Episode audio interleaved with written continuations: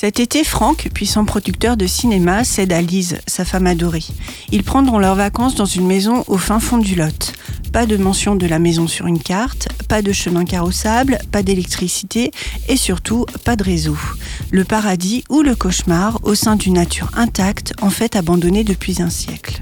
Lise se réjouit des journées à manger des salades de tomates et à peindre au rythme du soleil.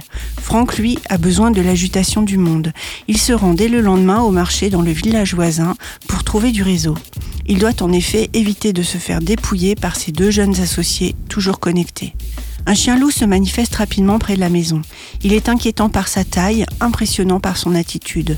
En le suivant dans les taillis, Franck découvre une cage géante. À quoi sert-elle? À des braconneurs? À un collectionneur fou? La maison semble abriter une histoire sombre. Laquelle?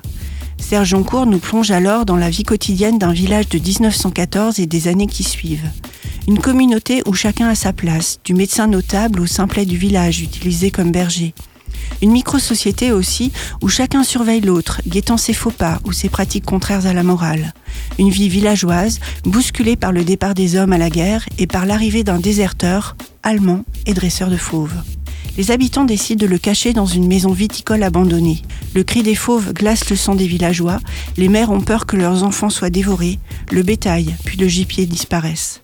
Les vacances dans une maison tranquille au milieu de nulle part ne vont peut-être pas se dérouler comme prévu.